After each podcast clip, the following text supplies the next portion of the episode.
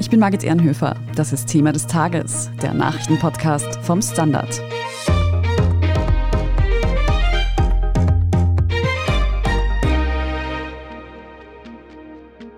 Vier Tage ohne Strom, ohne fließendes Wasser und ohne Zugang zu Information. Journalist Jonas Vogt hat sich für den Standard in einen Blackout-Selbstversuch begeben. Wir sprechen heute darüber, wie sich denn ein solches Blackout von einem klassischen Stromausfall unterscheidet. Wir fragen nach, wie realistisch ein solcher Totalausfall in Österreich ist und wir stellen die Frage, ob wir uns besser alle mit Konservendosen und Klopapier ausstatten müssen, um auf ein solches Blackout vorbereitet zu sein. Jonas Vogt, du bist freier Journalist und als Autor für den Standard auch sehr häufig im Einsatz. Bevor wir jetzt über deinen Selbstversuch der letzten Tage sprechen, lass uns zuerst noch allgemein klären, was ist denn eigentlich ein Blackout? Wie unterscheidet sich das von einem Stromausfall, den eigentlich jeder schon erlebt hat? Also ein Blackout und Stromausfall sind jetzt mal im Prinzip dasselbe, technisch.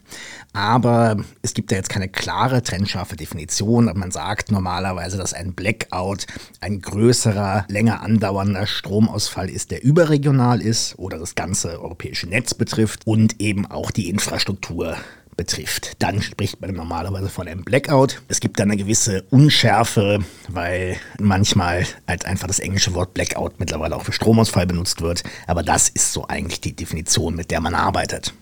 Also das ist doch ein größeres Ereignis, wenn man das so sagen kann. Wie passiert denn so ein Blackout überhaupt? Es kommt jetzt eine technische Erklärung. Bitte keine Nachfragen, weil dann wird sie vermutlich zusammenbrechen.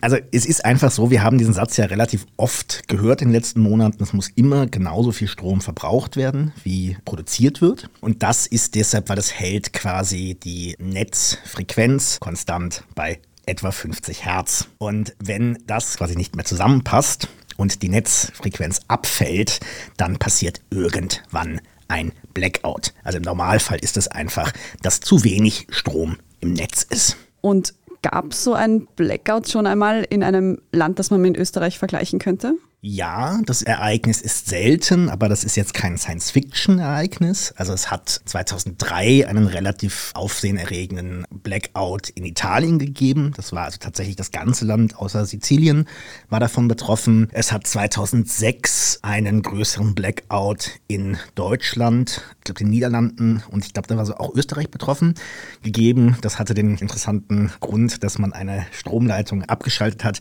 um ein Kreuzfahrtschiff durchfahren zu lassen. Also quasi im Normalfall hat das dann dumme Gründe und das geht dann auch, das sagen die Expertinnen und Experten, das geht dann auch teilweise sehr schnell. Also die Italiener haben gesagt, dass sie innerhalb von vier Sekunden die Kontrolle über das Netz verloren hätten. Das ist angeblich ein bisschen übertrieben, aber es geht dann teilweise sehr schnell und hat halt dann doch meistens einen Grund.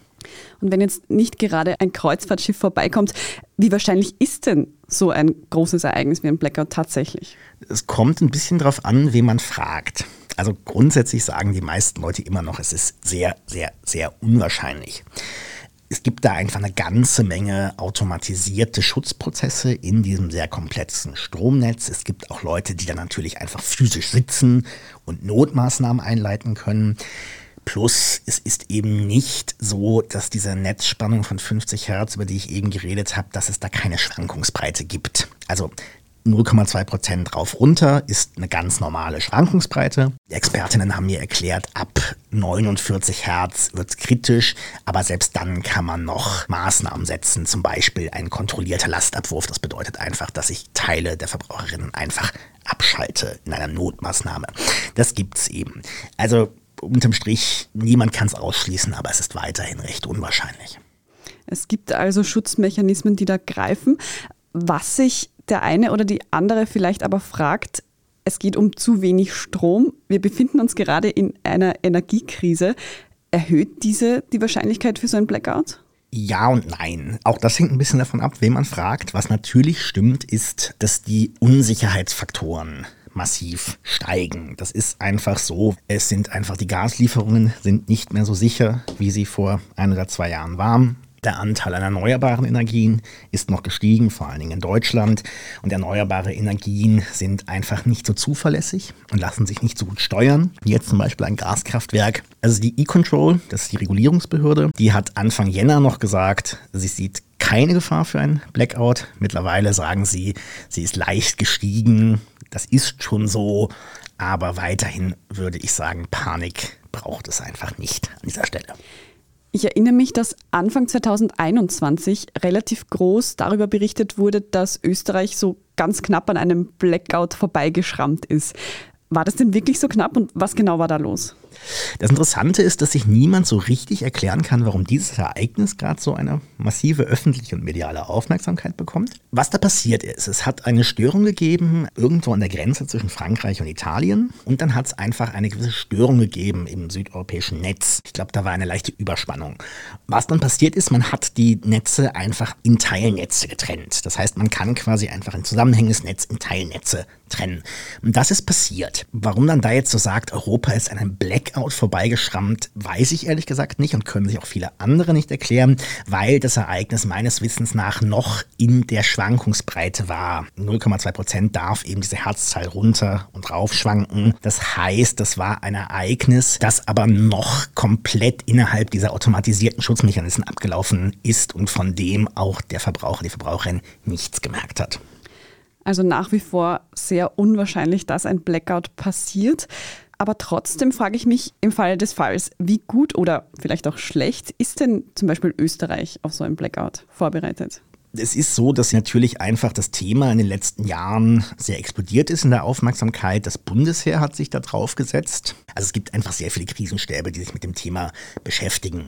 Es gibt ein gewisses, wie in Österreich oft, Kuddelmuddel, weil Katastrophenschutz ist Ländersache.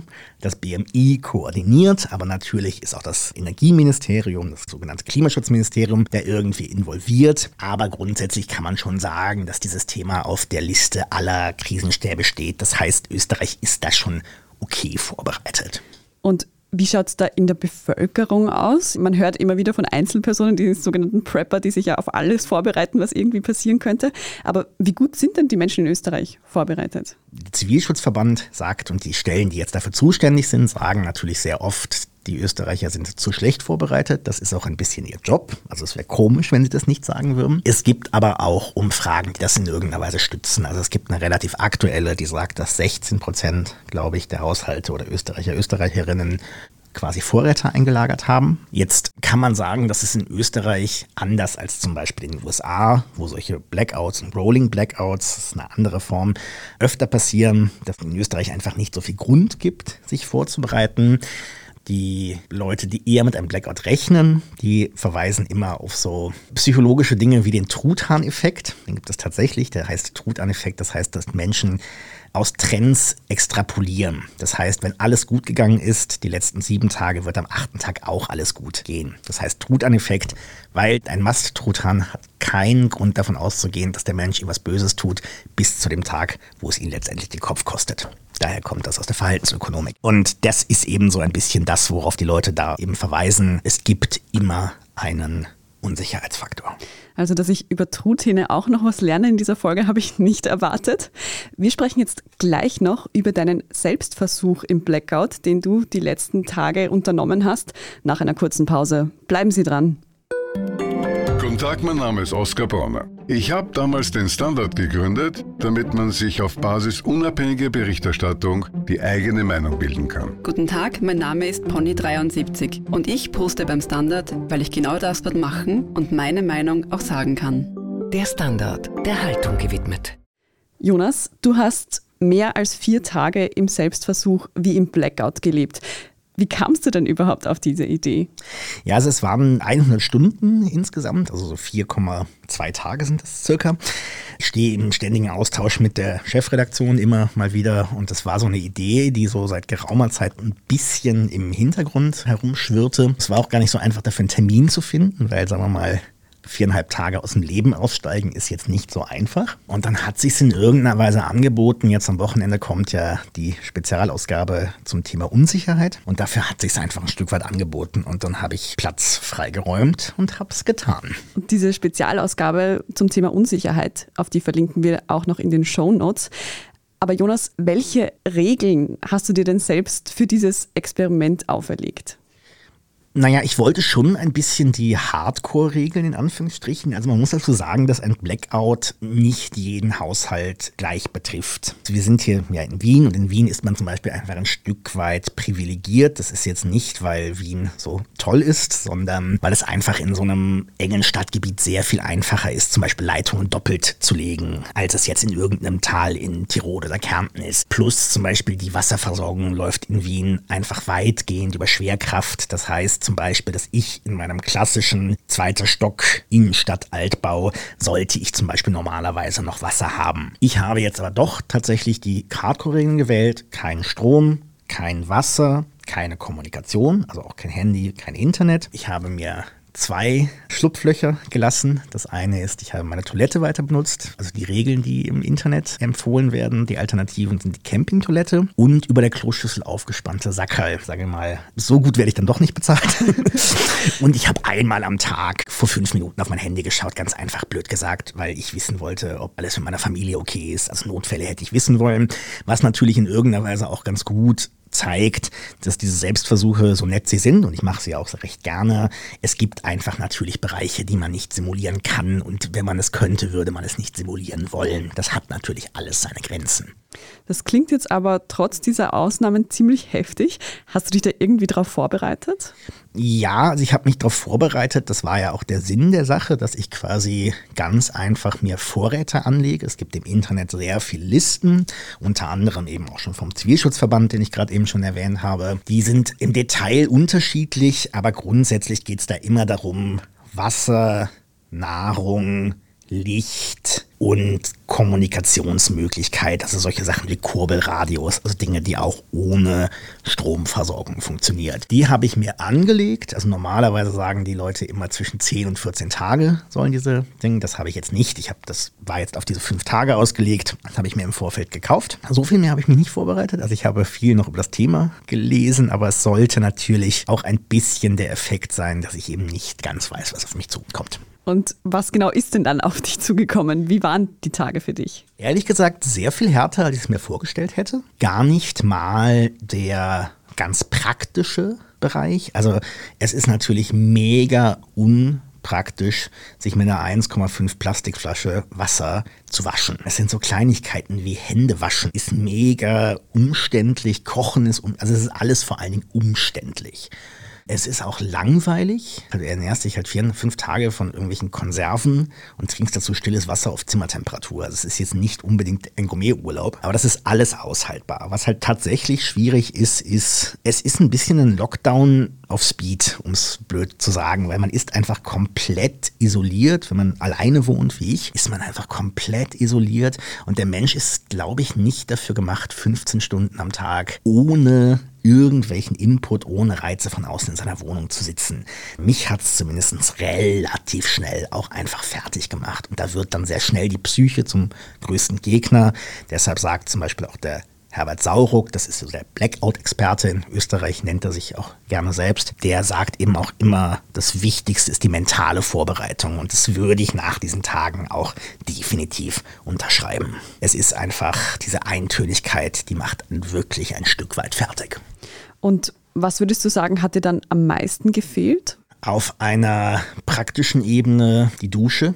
Das muss man einfach sagen. Es gehört ganz blöd gesagt für mich seit gefühlt 100 Jahren. Ich brauche das einfach auch morgens, um mir den Kickstart zu geben. Das hat mir sehr gefehlt. Also ich glaube, das war auf der praktischen Ebene sicher das Stärkste. Aber natürlich auch die Kommunikation mit Menschen in meinem Umfeld. Das fehlt natürlich einfach. Und Information. Das muss man auch sagen. Das glaube ich dir. Du bist Journalist. Also ich könnte mir vorstellen, ohne Zugang zu Informationen, wie kommt man damit überhaupt zurecht? Es ist für Info-Junkies wie mich definitiv die Hölle. Also ich habe schon auch immer wieder saß ich da und habe mir so den Arm gekratzt. also es ist tatsächlich ein Stück weit die Hölle. Bin es einfach gewohnt, morgens als allererstes die Nachrichtenseiten zu checken und ähnliches kann man unterm Strich sagen, Pause von Twitter ist sicher nie falsch. Ich hatte ein bisschen Glück, weil da rein fiel ein Wochenende, es fiel die Beerdigung der Queen und es fiel die UNO-Generalversammlung. Da waren einfach ein paar große Ereignisse, die sehr viel Aufmerksamkeit gefressen haben, wo aber unterm Strich, wenn wir ehrlich sind, nicht so wahnsinnig viel passiert ist. Das heißt, ich hatte einfach ein bisschen Glück mit dem Zeitraum. Es ist einfach tatsächlich nicht so wahnsinnig viel Interessantes passiert in den letzten Tagen. Und zum Begräbnis der Queen gibt es ja ausreichend Bildmaterial, dass du jetzt im Nachhinein dir alles das noch anschauen kannst. Alles die nächsten Tage machen, genau. Nun hast du ja nicht nur einen Selbstversuch gemacht, sondern dich auch mit mehreren ExpertInnen über das Thema unterhalten. Welche wichtigen Tipps hast du denn da noch erfahren, die wir vielleicht wissen sollten, falls es tatsächlich zum Blackout kommt? Naja, das Problem ein bisschen am Blackout ist ja, dass wenn er da ist, ist es ein bisschen zu spät.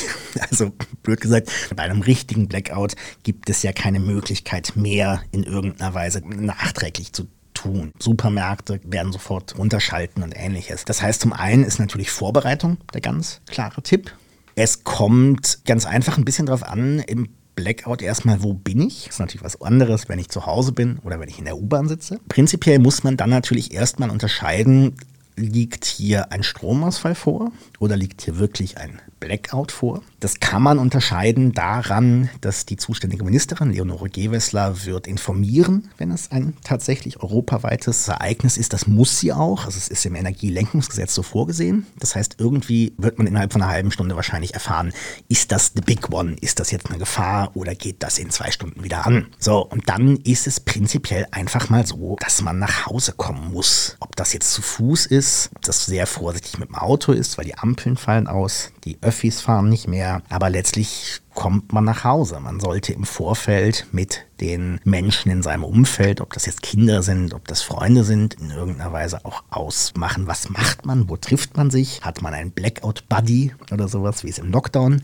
ja immer gelegentlich gab, um diese Isolation zu verhindern. Aber ja, im Grunde geht es da um Vorbereitung, weil wenn der Blackout da ist, ist es für die meisten Dinge schlicht zu spät. Eine Frage, die ich mir da jetzt noch stellt, du hast gesagt, die Ministerin wird informieren. Über welche Kanäle wird sie uns denn dann informieren? Ja, normalerweise passiert offenbar recht viel über Radio. Deshalb ist auch dieses Kurbelradio so wichtig. Überall im Land springen ja dann solche Batterien oder Notstromaggregate oder ähnliches an. Und offenbar ist es so, dass das Radio mit relativ wenig Strom betrieben werden kann. Und deshalb wird sie wahrscheinlich unter anderem über das Radio informieren. Jonas, hat dich dann jetzt eigentlich die Recherche und dein Erlebnis mehr beruhigt oder fühlst du dich vielleicht jetzt unsicherer? Nein, also mich hat das definitiv beruhigt, die Recherche, auf verschiedenen Ebenen. Zum einen weiß ich mittlerweile technisch, wie unwahrscheinlich das doch ist und mich natürlich auch einfach ein Stück weit beruhigt hat, dass da doch einfach auch Menschen sitzen, deren einziger Job es ist, genau das zu verhindern. Und das sind jetzt auch Menschen, die nicht komplett verblödet sind. In Wien, die Wiener Netze gehen zum Beispiel davon aus, dass sie innerhalb von ein bis zwei Tagen das Stromnetz in Wien wiederherstellen können. Das Bundesheer oder ein Bundesheermajor, den ich gehört habe dazu, der hat quasi gesagt, dass er davon ausgeht, dass es 30 Stunden dauern wird. Das Problem ist ein bisschen, dass bei länger anfängenden Blackouts auch Kühlketten und sowas unterbrochen werden. Aber eben diese Vorstellung, Blackout, ich sitze jetzt 14 Tage im Dunkeln zu Hause und niemand kommt zu mir, die ist nicht realistisch. Das ist strategische Kommunikation, damit man diese Vorräte anlegt. Aber das ist jetzt nicht die reale Gefahr. Wenn du jetzt deine ganze Erfahrung und deine Recherchen zusammenfasst und ein Resümee quasi ziehen müsstest, würdest du sagen, dass diese aktuell doch ein wenig vorherrschende Blackout-Panik überzogen ist? Oder würde es doch durchaus Sinn machen, wenn man sagt, okay, jeder bereitet sich davor, falls es doch passiert? Ich würde sagen, beides ein Stück weit. Also diese Blackout-Panik, die ja auch teilweise medial sehr transportiert wird, die ist sicher übertrieben. Da ist es natürlich einfach ein bisschen schwierig. Ich habe mit einer Sprecherin von einem Netzbetreiber geredet und sie habe ich dann gefragt, warum ist das Thema denn jetzt gerade so präsent? Dann hat sie zurückgefragt, naja, warum rufen Sie mich denn gerade an? Sehr freundlich. Und dann habe ich gesagt, ja, eigentlich ein good point. Im Sinne von, das ist natürlich auch einfach medial transportiert. Medien haben die Aufgabe, über die Gefahr zu berichten, aber natürlich ist es, glaube ich, bei solchen Themen auch ganz sinnvoll, zumindest mit zu transportieren, dass es da eben auch Menschen gibt, die sich genau darum kümmern, dass es jetzt nicht hoffnungslos ist. Das heißt aber nicht, dass es nicht trotzdem sinnvoll ist, sich ein bisschen Wasser und ein paar Konserven ins Haus zu stellen. Wenn ich jetzt nicht gerade jeden Euro umdrehen muss und habe ein bisschen Platz in der Garage, sich da ein bisschen Wasser, ein paar Konserven und ein paar LED-Lichter, lieber LED-Lichter als Kerzen, reinzustellen, das ist sicher nicht falsch. Vor allen Dingen, wenn ich jetzt nicht zufällig gerade nicht in der Innenstadt von Wien wohne, sondern irgendwo ein bisschen außerhalb, auch allein um den Druck rauszunehmen aus den Rettungsmaßnahmen, weil ich mich jetzt vielleicht drei Tage selbst versorgen kann, vielleicht auch meinen Nachbarn was abgeben kann. Das ist sicher nicht falsch, aber die Chance, dass das zum Einsatz kommt, ist immer noch sehr unwahrscheinlich. Also ich versuche zusammenzufassen, auch wenn wir jetzt in einer Energiekrise sind und sich die Wahrscheinlichkeit für ein Blackout dadurch minimal erhöht hat, bleibt die Gesamtwahrscheinlichkeit, dass es passiert, relativ gering schadet aber trotzdem nicht, sich ein bisschen darauf vorzubereiten. Genau. Und so schlecht wie Journalisten und Journalistinnen oft in der Prognose sind, kommt vermutlich bald ein Blackout. Dann sage ich umso mehr Danke, Jonas Vogt, für den Einblick in deinen Selbstversuch, von dem sicher einige sich was abschauen können. Gerne. Wir sprechen in unserer Meldungsübersicht jetzt gleich noch über den neuen Generalsekretär der ÖVP. Wenn Ihnen diese Folge von Thema des Tages bisher gefallen hat, dann abonnieren Sie uns doch auf Ihrer liebsten Podcast-Plattform. Und wenn Sie schon dabei sind, dann lassen Sie uns gleich eine gute Bewertung da. Das hilft uns wirklich sehr. Jetzt aber dranbleiben, gleich gibt's die Meldungen.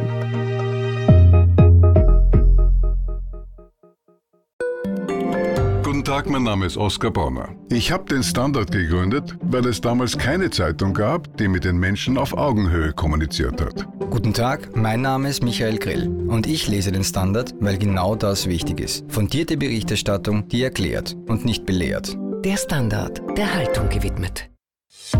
Und hier ist, was Sie heute sonst noch wissen müssen. Erstens, Christian Stocker ist neuer Generalsekretär der ÖVP.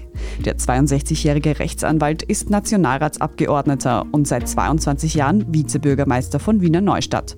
Zuletzt hat er auch im ÖVP-Korruptionsuntersuchungsausschuss die ÖVP gegen Angriffe der Opposition verteidigt. Stocker übernimmt das Amt von der Wienerin Laura Sachslehner, die vor rund zwei Wochen mit heftiger Kritik an der eigenen Partei zurückgetreten ist. Zweitens, in der Ukraine starten in den russisch besetzten Gebieten heute die Scheinreferenten über einen Beitritt zu Russland. Die Abstimmungen wurden sehr kurzfristig angesetzt und werden vom Westen stark kritisiert, da sie internationale Verträge und die territoriale Integrität der Ukraine verletzen. Außerdem herrscht in den betroffenen Regionen nach wie vor Krieg. Von einer unabhängigen Abstimmung kann man dabei also nicht sprechen. Die Scheinreferenten werden mit ziemlicher Sicherheit eine gewünschte Angliederung an Russland ergeben. Russland wird den Verteidigungskampf ukrainischer Truppen dann als Angriff auf das eigene Territorium werten. Und in diesem Fall hat der russische Präsident Wladimir Putin den Einsatz von Massenvernichtungswaffen angedroht. Und drittens, das GIF steht kurz vor dem selbsternannten Aus. Die virtuelle Suchmaschine Giphy selbst gab zu, nur noch von Boomern genutzt und von der jüngeren Generation eher als cringe gesehen zu werden. Giphy wurde 2020 vom Tech-Giganten Meta gekauft, was der britischen Wettbewerbsbehörde so gar nicht gefällt. Diese fordert nun, den Kauf rückgängig zu machen. Giphy wehrt sich dagegen mit einem eher traurigen Argument. Außer Meta würde die Plattform sowieso niemand haben wollen. Ob damit das GIF als Kommunikationsform tatsächlich ausstirbt, das wird sich wohl noch zeigen. Alles weitere zum aktuellen Weltgeschehen finden Sie wie immer auf der Standard.at. Und wie vorhin bereits angekündigt, erscheint morgen die Standard-Schwerpunktausgabe zum Thema Ungewissheit. Den Link dazu finden Sie in den Show Notes. Falls Sie Feedback oder Anmerkungen für uns haben, schicken Sie diese gerne an podcast.derstandard.at. Und wenn Sie unsere journalistische Arbeit unterstützen möchten, dann können Sie das zum Beispiel mit einem Standard-Abo tun. Oder wenn Sie uns über Apple Podcasts hören, mit einem Premium-Abo. Wir freuen uns über jede Unterstützung. Ich bin Margit Ehrenhöfer. Danke fürs Zuhören und bis zum nächsten Mal.